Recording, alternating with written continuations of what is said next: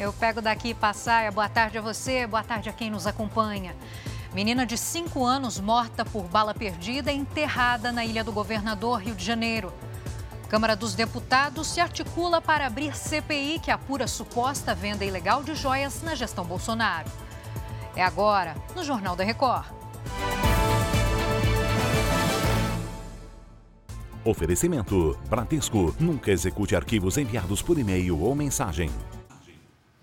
A Polícia Civil investiga de onde partiu o tiro que matou uma menina de 5 anos no Rio de Janeiro. O repórter Pedro Paulo Filho tem as informações. Oi, Pedro Paulo. Oi, Giovana. Eloá da Silva dos Santos foi enterrada agora há pouco na Ilha do Governador. A menina morreu enquanto brincava dentro de casa no sábado. Foi quando houve um tiroteio durante protestos contra a morte de um adolescente de 17 anos ali perto, também no Morro do Dendê. Os PMs que participaram da abordagem, que terminou com a morte do rapaz, foram ouvidos e entregaram a arma para a perícia. Bom, a Polícia Militar diz que esse adolescente estava armado.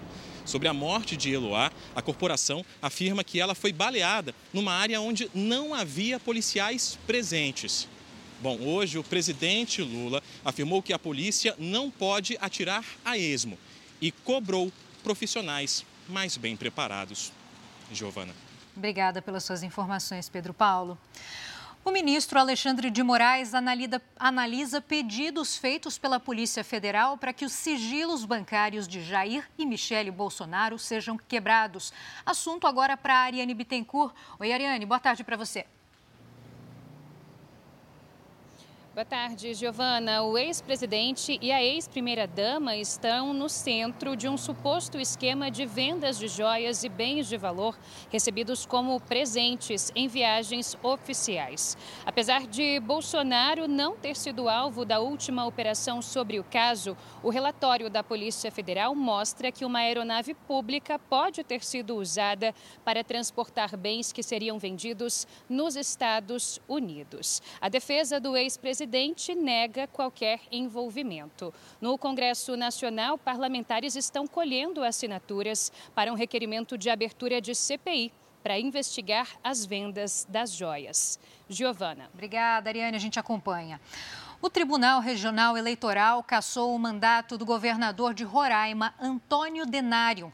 Por quatro votos a dois, o governador perdeu o cargo por ter distribuído cestas básicas durante as eleições do ano passado. O programa Cesta da Família, feito pelo governador, destinou mais de 130 milhões de reais ao benefício. No ano anterior, foram gastos 5 milhões. Antônio Denário segue no cargo e avisou que vai recorrer.